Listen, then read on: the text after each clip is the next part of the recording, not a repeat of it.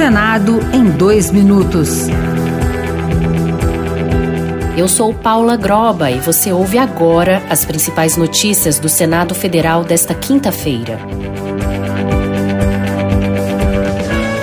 O Senado aprovou o projeto que prevê ações de prevenção ao suicídio entre os profissionais de segurança pública e defesa nacional.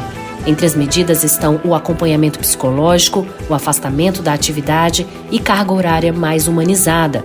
Segundo o autor do projeto, senador Alessandro Vieira, do PSDB de Sergipe, que foi delegado de polícia, a taxa de suicídio dos policiais é oito vezes maior do que as demais profissões. É uma consequência da rotina, que é muito dura, e de uma atividade que normalmente não cuida do homem. Então, o que o projeto tenta fazer é justamente criar uma série de estruturas de proteção dos policiais para que eles possam prestar o melhor serviço para a sociedade e retornar para suas famílias em segurança.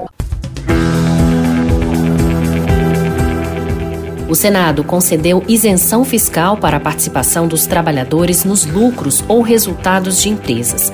A proposta vai à Câmara dos Deputados. O projeto havia recebido emenda para atrelar a tributação da participação de trabalhadores nos resultados à eventual mudança da tributação de lucros e dividendos. Mas o relator, senador Irajá, do PSD do Tocantins, decidiu deixar essa discussão para outro projeto de lei. O ideal neste momento é afastar a incidência do IR sobre o PLR, com vistas a desonerar essa parcela de rendimentos oferida pelo trabalhador. Outras notícias sobre o Senado estão disponíveis em senado.leg.br/rádio. Senado em dois minutos. Uma produção Rádio Senado.